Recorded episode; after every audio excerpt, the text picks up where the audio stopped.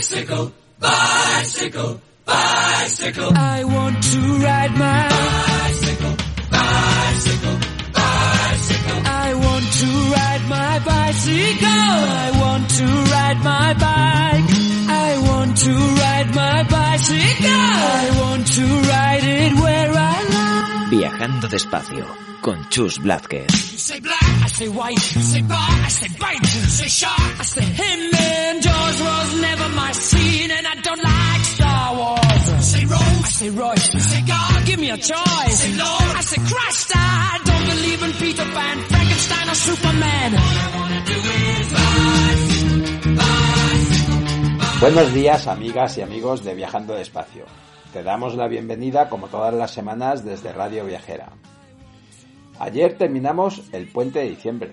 Ante la situación de pandemia y viviendo en la Comunidad de Madrid, nos decidimos a lanzar un viaje para un grupo durmiendo en San Lorenzo del Escorial. Nos ha dado para disfrutar de cuatro días de pedaleo por el Monte Avantos y las zonas de dehesas alrededor del embalse de Valmayor y las que se extienden hacia el sur de esta sierra de Guadarrama que nunca deja de sorprendernos. El ambiente ha sido invernal, con nieve en las partes altas y frío y viento para recordarnos que el invierno llama a nuestras puertas. Pero ha sido un disfrute pedalear por estas tierras y por muchos de estos caminos que están incluidos en las propuestas de Ciclamadrid. La semana pasada os contábamos que le habían robado su Orbea Oiz a nuestro amigo Julen. Ya hablamos aquí con él y os recordamos que no era su primera Oiz y que incluso Julen había hecho su tesis doctoral sobre la experiencia de usuario sobre esta bici. Aún no hemos hablado con Julen, pero hemos visto por redes sociales que Orbea le ha regalado una bici.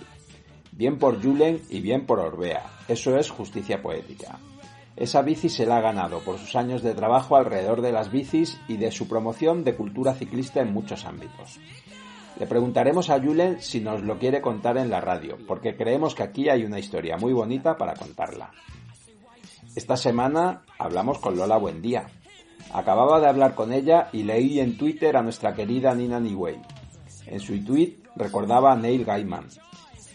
Él decía, creo que las historias son importantes, que las historias son vitales. En cierto modo, los narradores son vitales. Y estoy muy de acuerdo, las historias son vitales, por eso nos gusta contar historias en Viajando Despacio. Y los narradores son vitales, y las narradoras, claro, porque eso es Lola Buendía, una excelente narradora, con una voz además que nos atrapa. Lola ha creado Historias de Bicicletas, un podcast que estamos disfrutando mucho. Charlamos también con David Arias. Le llamamos por algo que también habíamos visto en Twitter. Igual nos tenemos que empezar a preocupar. Queremos que nos cuente sobre un hilo que compartió, en el que ofrecía un análisis bastante detallado de las ordenanzas municipales sobre movilidad de los municipios de la Comunidad de Madrid. Esperamos que disfrutes el programa. Ahora nos ponemos en marcha. Un saludo viajero.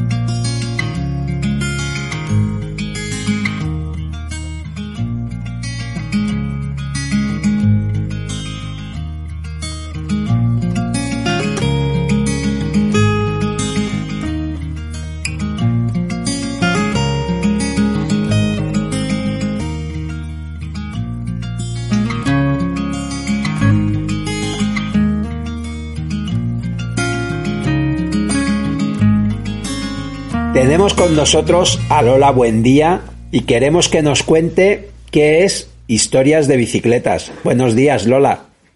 Hola, ¿qué tal?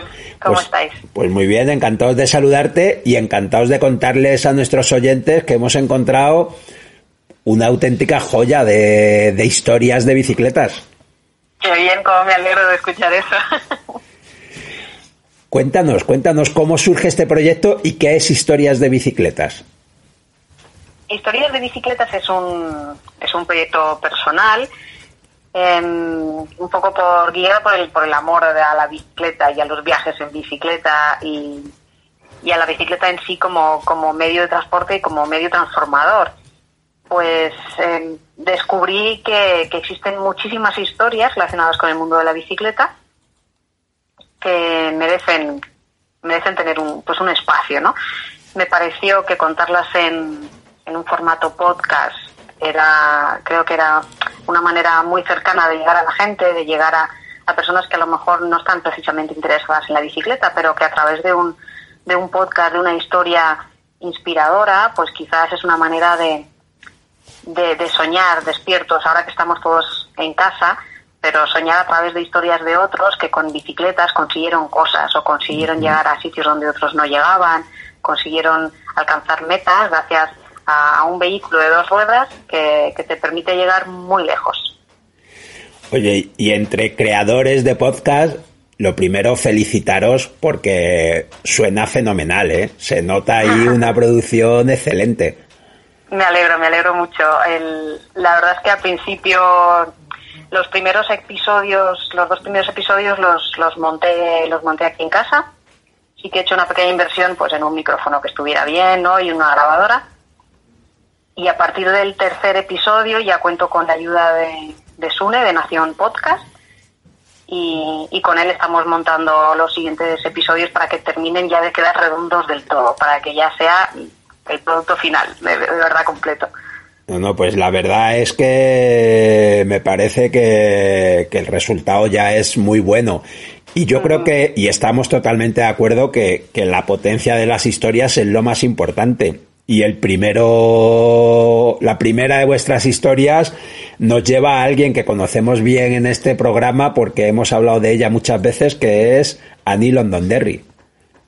Sí, sí, me pareció que era una buena manera de, de empezar con el, con el podcast porque quería darle esa, esa parte de, también de, de elemento transformador a la bicicleta y de cómo fue un, pues un vehículo muy importante para la emancipación de la mujer y en el caso de Annie pues me parecía que era el personaje ideal para empezar porque además es una historia muy sorprendente que la gente que, que la conoce sigue queriendo escucharla y mucha gente que no la conoce la descubre por primera vez y se engancha, se engancha esa historia y, y creo que ha sido un buen personaje para, para empezar con esta, con esta serie de historias de bicicletas.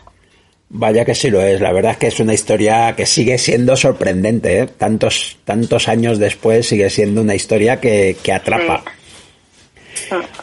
Oye, y la segunda historia, la clásica más, que además, casualidades de la vida, hace poco nosotros hablamos, hablamos de Miguel Delibes, hablamos de, del aniversario de su nacimiento y publicábamos un blog y, yo- y, y nos han llegado noticias de que además nos confundimos y metimos una foto que pensábamos que era Miguel Delibes padre de niño y Miguel Delibes hijo nos ha dicho que no, que era él. O sea que, Ah. que estas conexiones tan bonitas a veces entre lo que hacemos y la realidad que nos, que nos pone en nuestro sitio, ¿no? Pero a mí me gustó mucho oír también la clásica más porque también es una historia muy interesante, ¿no? Sí, esta es una historia más pequeñita, en- un, poco más, eh, más privada, porque al final es de cómo dos personas eh, utilizan la bicicleta para, para mantener el contacto y para mantener el amor cuando están separadas. Y, y claro, eh, no es casualidad que, que hayamos coincidido en esta historia, porque a raíz del centenario de, que se celebró hace poco del, de Miguel Delibes y que salió mucho publicado en muchos sitios, pues claro, aproveché un poco esa, esa coyuntura para volver a, a revivir esta historia que me parece preciosa, me parece precioso como la familia luego conmemora también ese viaje que hacía Miguel Delibes en bicicleta Y, y, aunque es una historia más cortita en el podcast, todas las historias mi intención es que tengan entre 20 25 minutos como máximo. Esta es la más cortita de todas las que hasta ahora he publicado. Y, y la gente que la ha escuchado me dice que bueno que es, que es de, sus preferidas hasta ahora y, y, que se quedó como con ganas de más porque es quizá la más cortita pero es una historia pequeñita que creo que llega llega mucho es, es muy íntima y, y muy bonita sí sí la verdad es que la historia es bonita y oye, yo la última que oí, además para mí fue un descubrimiento, porque yo no conocía a Alfonsina Estrada. Sí, es, es, uno de estos personajes. Hay muchos personajes femeninos relacionados con el mundo de la bicicleta que están muy ocultos y, y tienen historias fascinantes. Historias que, claro, en muchos casos tienen que ver con la lucha de la mujer por, por mantener un, por, o por hacerse un hueco en un mundo de hombres, claro, como es el ciclismo. En aquella época, en 1924, pues la, la primera mujer que, que, decide apuntarse a un Giro de Italia y participa junto con, junto con los hombres. La, prim la que, primera y la última. Y la última, efectivamente, porque ya nunca más les dejaron. ella se apuntó, participó, consiguió acabar, pero ya nunca más dejaron que ninguna mujer participara junto a los hombres. Luego se ha creado un, un tour, bueno, un Giro de Italia femenino. Ha habido otras competiciones femeninas, eh, pero claro, una así mixta o que las mujeres hayan podido participar al mismo, el, al mismo nivel, no, no han vuelto a dejar que, que eso pasara.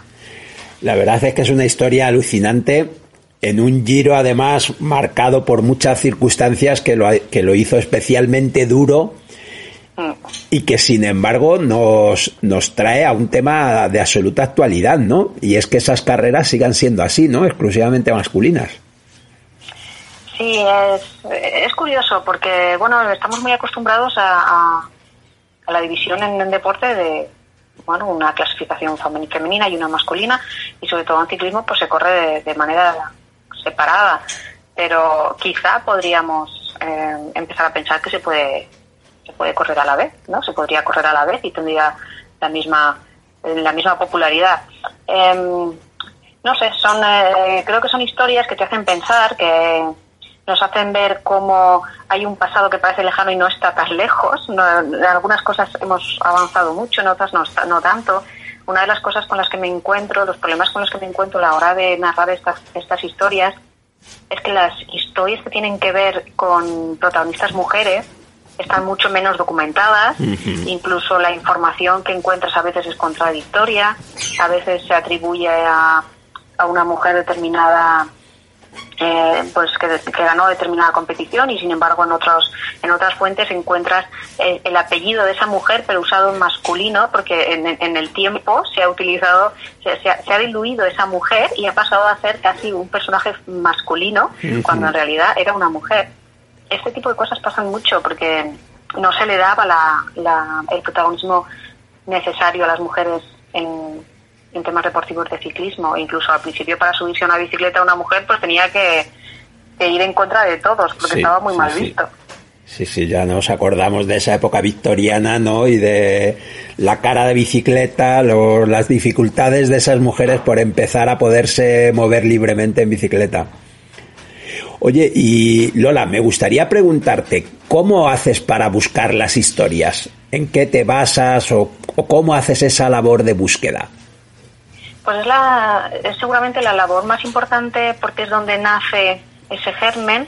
Eh, hago muchas búsquedas por internet y luego, luego libros. Hay, hay algunas historias que están muy bien narradas en, en, libros. Por ejemplo, el de Annie tiene un libro que escribe uno de sus descendientes y cuenta la historia con mucho detalle.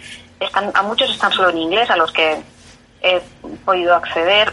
Eh, sé que hay mucha literatura en otros idiomas y este es un poco el siguiente paso al que quisiera quisiera dar, porque bueno, pues a lo mejor me he encontrado historias solo en, en alemán y, por ejemplo, me cuesta encontrar historias eh, que vengan de, de, incluso de países asiáticos o porque claro, y ahí hay una barrera de un idioma que ya no conozco. Uh -huh. Pero pero hay libros por ahí, hay pequeñas joyas de las que puedes sacar ideas y luego en el día a día, una vez te metes, pues ya tienes como la, la antena puesta, ¿no? Entonces, de cualquier cosa que piensas que ahí ya empiezas a indagar y, y, y buscas y buscas y luego y luego a la hora de, de, escribir esa historia, pues claro, hay muchas historias de las que no encuentras más información más que una pequeña idea, pero te cuesta mucho tirar hasta que pueda haber una historia redonda. Ahí hay que buscar un poco que sea, que sea una historia interesante y que esté suficientemente, suficientemente documentada para, para no inventarme yo nada, ¿no? Son historias que existen y que, que, son así. A la hora de redactarlas me ayuda mucho Daniel Robles, que es mi pareja y que está aquí en el proyecto desde el principio y le paso los guiones y me hace la revisión, le volvemos a dar otra, otra vuelta hasta que demos con una, con una historia que sea agradable de escuchar, que, que enganche y que, y que sea, bueno, que te la puedas poner en, en tu móvil con unos auriculares y que te apetezca escucharla tranquilamente durante, bueno, pues eso, 15, 20 minutos con un café o mientras paseas, algo que sea para desconectar y para irte como a, otro mundo. Pues nada, felicitaros porque yo creo que lo habéis conseguido, vamos, que lo estáis consiguiendo. Oye, y Lola, dinos para que nuestros oyentes os puedan encontrar, dónde tienen que buscar y cómo os buscan. Estamos en historiasdebicicletas.com, ahí eh, subimos todos los podcasts con el player que se puede reproducir directamente desde ahí.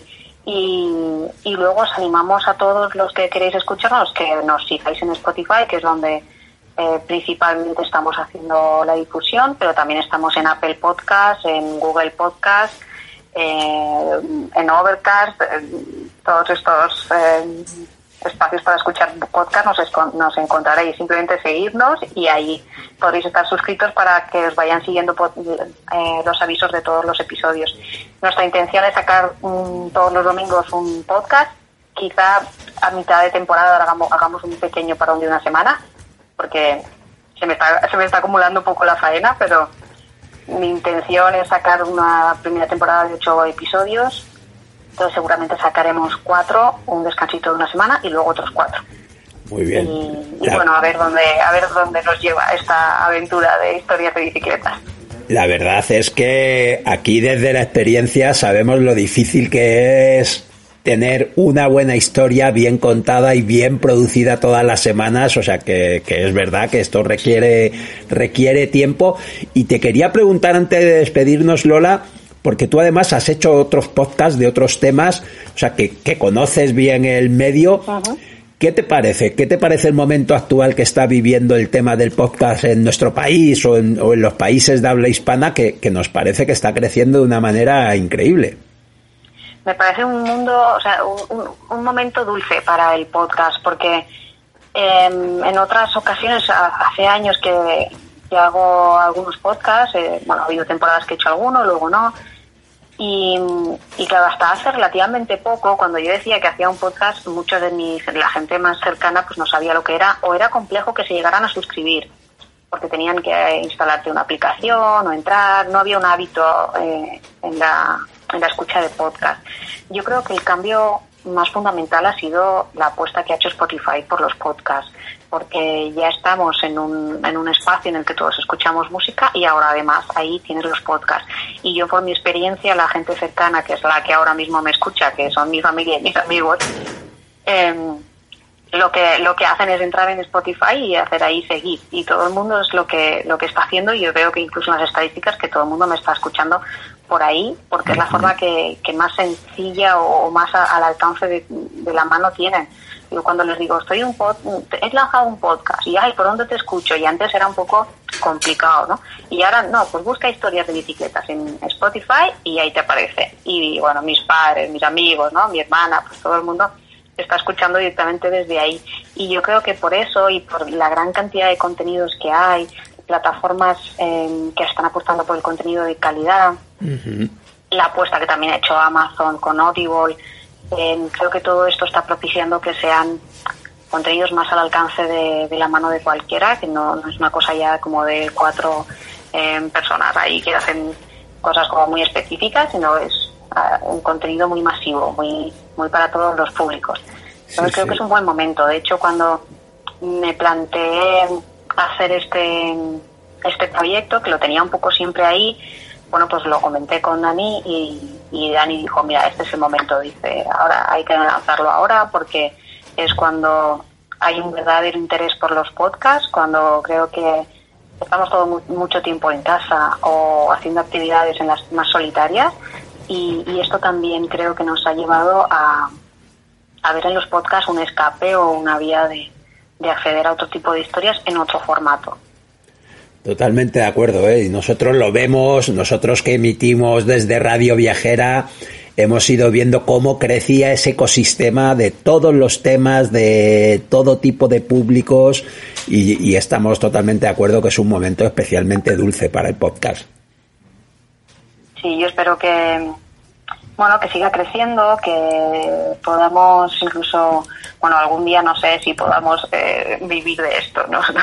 No, lo veo muy cerca, pero... eso, eso igual todavía le quedan muchos kilómetros que pedalear.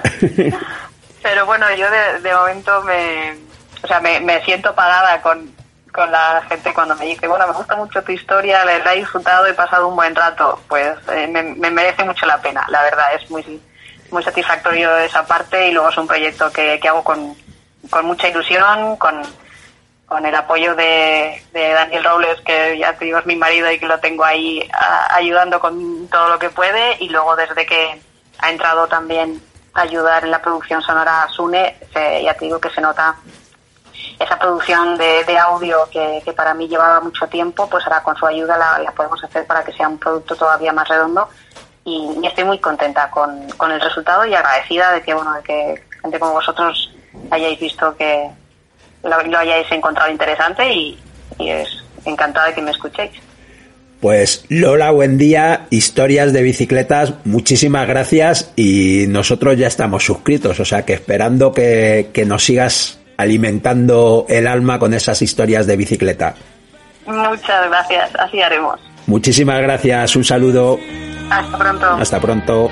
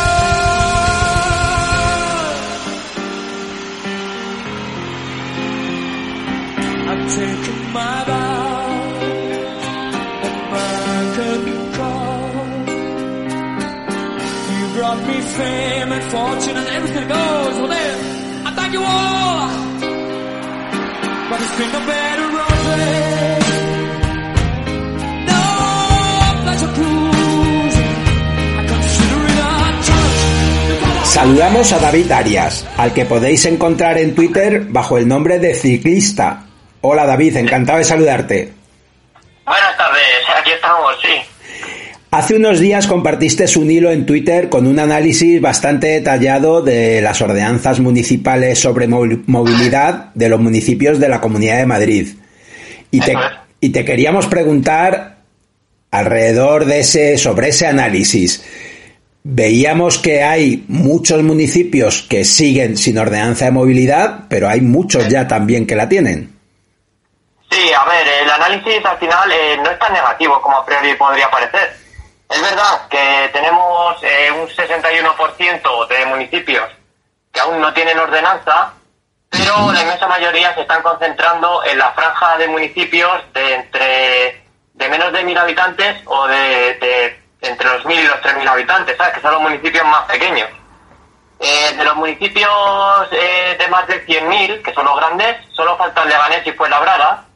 De hecho, se lo he estado comentando a los colectivos de la bicicleta de esos, de esos municipios, porque es interesante que, que tengan esta normativa. Y por lo menos hasta los municipios de más de 5.000 habitantes, se puede decir que la cosa eh, tiene una mayoría eh, la ordenanza municipal. Oye, y David, para que lo entienda la gente que nos escucha, ¿por qué es importante que un municipio tenga esa ordenanza de movilidad? Eh, la ordenanza regula, tiene potestad para regular eh, cosas tan importantes para los ciclistas como eh, las distancias con la bicicleta, que eso es lo primordial. Y de este apartado quiero hablar eh, pues un poquito más extendidamente. también tiene que hablar de, de, si los ciclistas podemos ir o no por las zonas peatonales, por la acera. También tiene que hablar de por dónde tenemos que circular los ciclistas, si es por el centro del carril, si tenemos la obligación de usar carril bici, eh, y si a lo mejor si no hay carril bici, aunque sea obligatorio, si tenemos que ir por la calzada y pegado a la, derecha o no, o en fin, hay muchas circunstancias y cada municipio lo regula pues eh, como, como a ese municipio le conviene, ¿no? Y mm, aquí viene lo importante y es eh, el tema de la participación. participar y que participen diferentes colectivos no solamente ni los ciclistas, ni los coches, ni las motos, o sea, todos, en, la elaboración de una ordenanza para que sea una ordenanza realmente completa y que tenga en cuenta a todo el mundo. ¿Sabes? Sí, porque, claro, hablamos muchas veces de que existen esas ordenanzas y que luego la dificultad también es hacerlas que todo el mundo las conozca, ¿no? Porque, porque ese es otro tema también importante. ¿no? Claro, o sea, todo el mundo al final se tiene que sentir eh, partícipe y se tiene que sentir que forma parte de esto, ¿no? Entonces, eh, tiene que ser algo en lo, en lo cual participen todos los colectivos locales que están implicados, sean eh, pues eh, ciclistas carrilbicistas, ciclistas calzadistas, eh, colectivos de transporte público, tanto usuarios como empresarios, eh, profesionales del taxi, de los camiones, eh, en fin, esto es algo que es realmente tiene muchos ángulos, ¿no? Tiene muchísimos puntos de vista y es importante que estén todos, porque si no, no nos vamos a sentir a gusto y no vamos a estar realmente pues conformes dentro de nuestro municipio, ¿no? y en el fondo es lo que puede ser que, que esté pasando con, con Madrid, porque claro, han participado solamente algunos colectivos en los famosos acuerdos de la villa, entonces Creo que ahí no estaban todos, pero bueno. Y una cosa importante, David, estas ordenanzas municipales, digamos, que lo que hacen es eh, afinar o concretar un poco más las normas que, que, son, digamos, habría unas normas de obligado cumplimiento que son las que marca DGT para toda la, para todas las vías, ¿no? Y en el caso municipal es entra dentro del ámbito municipal regular de manera más detallada lo que acontece dentro de ese municipio. Eh, técnicamente eh, pueden eh, regular lo que es la zona urbana, es decir, vías, vías de poblado, las limitadas a 50 o menos, y lo que es la zona de poblado, básicamente. O sea, lo que no podrían regular son las autovías, autopistas que puedan pasar por el municipio, las carreteras tampoco, o sea, solamente lo que es la zona urbana y bueno, ¿Qué es lo que viene a regular prácticamente la mayor parte de ordenanzas? Pues eh, que si la retirada de vehículos, del aparcamiento, al final para la bicicleta, la inmensa mayor parte de ordenanzas pues nos deja eh, pues un parrafito escueto. Y bueno, eh, a lo que quería ir, a la, las distancias con las bicicletas, pues ya, ya dice que solo nueve municipios de los 179 que tiene la comunidad, solo nueve están obligando a mantener distancias con la bicicleta eh, más allá de lo que marca la DGT. Y las cifras son realmente, en fin, eh, hay solamente un municipio que exige un, un metro y medio para y cambio de carril y cinco metros por detrás eh, de distancia con la bicicleta, que es eh, Majadahonda. existe un municipio que solo que exige un metro y medio de lateral existe un municipio solo que exige un metro de lateral y tres por detrás. Y existen dos, dos municipios que exigen cambio de carril y cinco metros por detrás y cuatro que exigen cinco metros por detrás entre los que está eh, Madrid. Eh, ya está, el resto de municipios es, eh, pues bueno, tengan cuidado con la bicicleta y estipulen ustedes la distancia que quieran dejar. Recordar. aquí, aquí, aquí es donde tenemos que estar. Claro, recordar que esos 5 metros de distancia son importantes para nuestra seguridad cuando vamos en bicicleta, ¿no? Por si de repente alguien tiene que frenar o sucede cualquier cosa. Sí, sobre todo en condiciones adversas, condiciones de lluvia. Esto es, aquí es donde tenemos que estar peleando todos, todos los colectivos ciclistas, porque esto eh, creo que falta en todas las ordenanzas y realmente es algo que es nefasto para nosotros. Y bueno, que hablar de, de los eh, vehículos de movilidad personal, ¿vale? Que también he mirado las normas referidas a vehículos de movilidad personal. Eh, solamente hay una ordenanza que se refiere a, a estos vehículos como VMP, que es la de Madrid.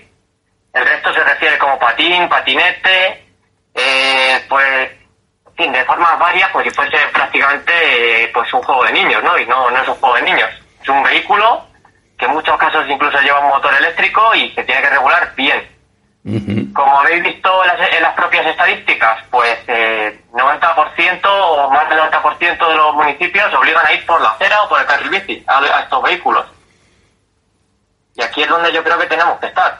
Sí, sí. tienen que estar los colectivos peatonales, tienen que estar también en las negociaciones de las ordenanzas. ¿Y, ¿Y tú crees que en muchos casos esto es un problema de que, de que estos vehículos de estos VMP han llegado después de que estuvieran hechas las ordenanzas o incluso en ordenanzas relativamente recientes no se les ha tenido en cuenta? Eh, pues mira, te- ten en cuenta que la mayor parte de ordenanzas eh, son de entre el 2000 y el 2010. Ujú. Eh, también decir que del- de antes del 2000 solamente hay una. Eh, son relativamente nuevos, sí, pero es que tenemos ya que espabilarnos, o sea, no podemos dormirnos, tenemos que incluirlos ya mismo porque es que esto lo estamos viendo todos los días en la calle, entonces, pues eh, hay, que, hay que hacer ya una normativa para estos vehículos que sea, que sea adecuada. Oye, y No una... puede ser que sean... Perdona. Sí, sí, una pregunta que te quería hacer. ¿Tú crees que hay una ordenanza que sea lo suficientemente buena como para que pudiéramos los colectivos que nos movemos en bicicleta reclamar al resto de municipios que tomaran como ejemplo esa ordenanza para el resto?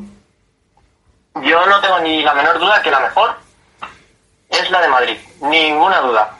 Dice explícitamente que no tenemos obligatoriedad de usar el carril bici, podemos ir por la calzada, podemos ir por el carril bici.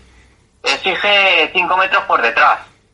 Lo único mejorable pues es que exige una distancia lateral de uno y medio eh, y el cambio de carril, pero vamos, por lo demás, creo que Madrid se preocupa en general bastante y se ha preocupado en general bastante. Eh, En Madrid, de hecho, la ordenanza eh, tiene como casi tres párrafos dedicados a la bicicleta y es la única ordenanza, ya te digo, que habla de VMP o de V- o V- VMU, que es vehículo de movilidad urbana, ¿vale? Y el resto no se va a referir eh, ni a vehículo de movilidad personal ni a vehículo de movilidad urbana, solo a patinete, o sea, hay mucho margen de mejora en el resto de en el resto de ordenanzas. Recordar de todas formas que tanto Alcalá como Alcorcón están tienen la normativa nueva en proceso. Tienen una nueva ordenanza en proceso y mi sincera enhorabuena a Huitrago de Lozoya que está haciendo su ordenanza, es un municipio que tiene entre 1.000 y 3.000 habitantes y oye, pues es de agradecer, ¿no? Que tenga que tenga ordenanza. Pues la verdad es que está bien, porque fíjate que, que Buitrago, además, cabecera así de la Sierra Norte, igual también tiene y puede servir de ejemplo, ¿no? Para, para muchos de esos municipios también, ¿no? De, de esas dimensiones. Sí, sí, porque yo, mira, he estado, yo también soy senderista y me gusta ir ahí al tema del, del embalse y tal, a las piraguas. Y siempre que voy hay, hay competiciones de bicicletas y hay un montón de gente en bicicleta y en ese sentido creo que es el- el- uno de los municipios que sí que me ha, sí me ha hecho sentir bien. Eh, al contrario que otros, por ejemplo, como Manzanares, El Real, eh, Navacerrada, Cercedilla, que es precisamente por donde pasa el camino de Santiago, Ujú. y no tienen ordenanza municipal, que digo, pero ¿cómo puede ser si por ahí en Cercedilla tienes mm, una cantidad ingente de ciclistas todos los días? Sí, Prácticamente sí, todos sí. los días tienes ahí un, vamos, una, una riada de ciclistas eh, monumental.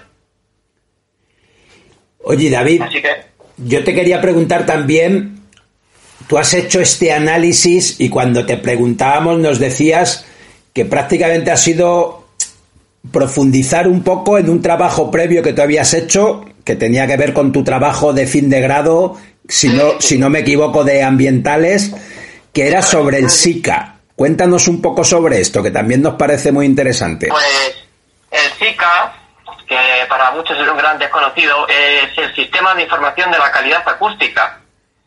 Y diréis, bueno, ¿y esto qué nos importa a los ciclistas? Pues nos importa mucho porque este sistema regula eh, eh, cómo se tienen que hacer los planes de lucha contra el ruido y luego posteriormente los eh, mapas de ruido, ¿vale? Porque todo, eh, primero se hacen unas mediciones, ¿no? De ruido de todas las ciudades eh, y luego pues de ahí se sacan conclusiones. Se dice, bueno, pues tenemos que mejorar aquí, vamos a hacer esto y, y entonces estas conclusiones son el plan de acción contra el ruido, ¿de acuerdo? Ujú. Primero va el mapa y después va el plan. Y mm, eh, ahí en el plan es donde sí hay que participar. Tienen que tener todos, por norma, o sea, según la norma nacional, dice que tiene que tener alegaciones. Y esas alegaciones, pues bueno, se puede hacer de muchas maneras. Se puede hacer eh, mediante encuestas, eh, pero aquí en Madrid se hace con participación directa de la gente. O sea, la gente coge, escribe su alegación, lo que quiere que vaya en el plan o lo que quiere que el plan contemple sobre ruido. Y es una herramienta también participativa, del mismo modo que las ordenanzas, solo que aquí, pues bueno, eh, se participa para ver cómo mejorar la calidad acústica. ¿Y por qué participamos los ciclistas? Pues mira, los ciclistas carril bicistas eh, participan y alegan que el carril bici pues eh, va a suponer eh, menos tráfico y por lo tanto eh, va a disminuir el ruido, ¿vale? Los ciclistas calzadistas eh, participamos y deberíamos participar más y decir, mira, eh, lo que tenemos que hacer es quitar coches porque eh, contra más carril bici pongamos y menos carriles le dejemos al coche, pues más atasco va a haber y más ruido va a haber. Y entonces ahí tenemos que estar en la negociación, pues eh, cara a cara, eh, eh, tendremos que ceder en algunas cosas unos, en, en algunas cosas otros y al final llegar a un plan de ruido y a unas medidas de ruido pues que nos satisfagan a todos. Y esto ya ves que ha sido muy importante porque este junio eh, nos ha amenazado la Unión Europea directamente sancionar a Madrid porque estábamos pasándonos del ruido, incluso en, en- en el propio COVID, porque este junio estábamos todavía con el COVID. Entonces, eh, ahí tenemos que estar. La participación es fundamental en todos los aspectos ambientales, en prácticamente todos. Eh, tanto los, eh, los PERRUG, los PERRUG que son los planes rectores de, de uso y gestión de los parques, los que participan pues diferentes colectivos, tanto municipales y locales, pues para eh, a ver qué gestión se hace, pues eh, cinegética, a ver si hay industrias por ahí, pues eh, qué actividades industriales se pueden llevar a, lo- a los alrededores de los parques, eh, a ver eh, las administraciones, qué es lo que quieren exponer, la población, los colectivos ecologistas, al, al final tienen que estar todos, porque esto es algo de todos. Y al final, eh, España tenemos, eh, por si no lo sabíais, somos el país con más eh, espacio protegido del mundo, que eso mm, hasta cierto punto es para estar bastante orgulloso, yo creo, y es algo bastante positivo de España, y es algo que debería suponer participación. Creo que la palabra tiene que ser participación. Tenemos que estar todos, sí o sí. Pues ahí, ahí queda eso y, y estaremos pendientes porque nos decías además que ahora en, en el próximo enero es cuando habría que presentar esas alegaciones, ¿no? En efecto, eh, los planes de acción contra el ruido eh, se hacen cada cinco años. Eh, los primeros que tenían que presentar, los primeros que empezaron a presentar los planes, fueron los municipios de más de 250.000 habitantes y que estaban por encima de los 3.000 habitantes por kilómetro cuadrado. Evidentemente Madrid está ahí. Y se empezó en 2007, de 5 en 5 años. Eh, el próximo nos toca en 2022, presentar antes de junio del 22 todos los planes y los mapas y todo. Por lo tanto, ya en el 21 se empieza mm, a hacer el tema de las alegaciones, se presentan ya un poco las mediciones, los planes, todo lo que se ha ido haciendo. Y en enero, suele ser en enero del año anterior, cuando eh, nos dejan participar y, en fin, al final, si, si miráis eh, las últimas alegaciones que se han hecho, y esto es algo magnífico, yo creo, ¿eh?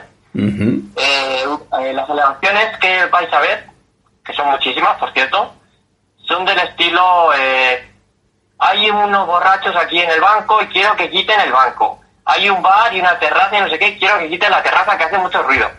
Al final son personas normales y corrientes que pues van y dicen pues vamos a intentar a ver qué, qué, puedo mejorar con el ruido, ¿no? Luego la administración dice, bueno, pues eh, vale, ¿la admitimos o no la admitimos? Y le da los motivos además. Pero creo que es eh, bastante bastante bueno pues el hecho de que las personas corrientes participen. Desde luego que sí. Y oye, y aquí también entraría incluso peticiones de reducir la velocidad de una determinada calle, ¿no? Porque eso también reduciría el ruido de los vehículos. Sí, de hecho van muchos planes, van muchísimos planes. Como ya he dicho, eh, tanto los carriles bici, si miras, por ejemplo, eh, sobre todo el plan de acción contra el ruido de Málaga, por ejemplo, el de Málaga llevaba un montón de carriles bici. eh, no sé qué otros municipios tenían así mucho carril bici, pero vamos, es muy frecuente encontrar eh, dentro de los planes de ruido, pues eh, temas carriles bici o temas reducción de velocidad. Eh, en algunos sí se ha visto el, aumento de los ciclocarriles. O sea, ahí hay mucho juego, hay mucho juego y por eso yo, pues, dentro de los grupos y los colectivos que tengo de carril de, de ciclistas, les he dicho que les voy a llamar a filas ahora para, para enero para que estemos ahí todos participando, sí o sí. Pues nos parece muy interesante. Oye David, recuérdales a la gente cuál es tu Twitter, donde, bueno, he visto que también tienes un canal de YouTube donde explicas algunas de estas cuestiones. Cuéntanos para que la gente te pueda encontrar. Bueno, pues mira, yo empecé mi canal de YouTube en enero eh, con un objetivo que era eh, grabar los 21 distritos de Madrid y llegué hasta el distrito 6 que, que es Tetuán. y ahí llegó el COVID y dijo, che, ¿a dónde vas? Párate un poquito. Y bueno, grabé esos seis primeros distritos, que no está mal. Eh, los podéis ver eh, ahí en el canal de YouTube de Ciclista. Y en cuanto se vaya el COVID, eh, terminamos 21 días, 21 distritos, que es la serie la que estoy haciendo los 21 distritos de Madrid. Y bueno, ahora estoy dando a mi otra gran afición, que son los videojuegos. Pero van a volver los vídeos de paseitos sí o sí o sí, porque vamos, eso es lo que me gusta. Muy y bien. luego por Twitter, por Twitter me podéis encontrar ahí en arroba ciclista 1 y estoy todos los días hablando pues, eh, en fin, de ya sea de ordenanzas, ya sea de política también, que me gusta. Días en serio, sí, yo no soy de los que prohíbe la política en mis redes sociales.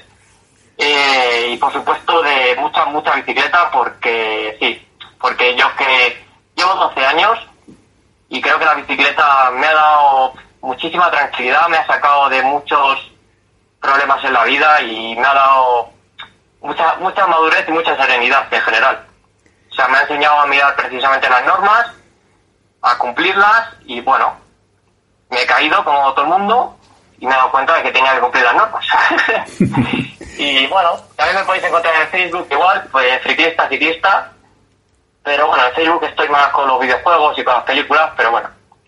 Muy bien, pues oye, pues muchísimas gracias. Oye, y felicidades por ese resumen de las ordenanzas de movilidad, porque muchas veces yo creo que también, y nos pasa en muchos ámbitos de los colectivos ciclistas, que muchas veces hablamos con pocos datos. Y yo creo que, que hace falta tener los datos en la mano, poderlos ver y poder mostrarlos para saber lo que decimos, ¿no?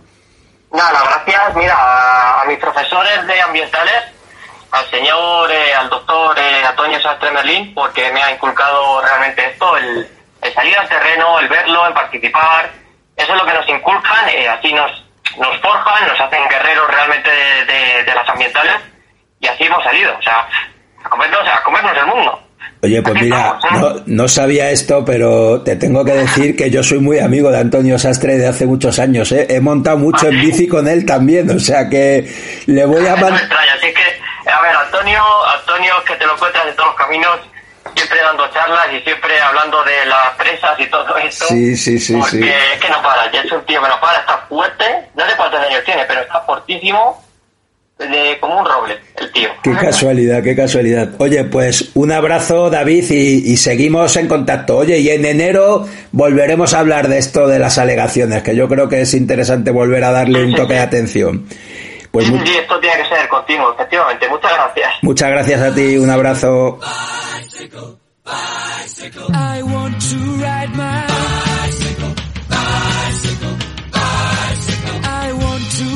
I want to ride my bike.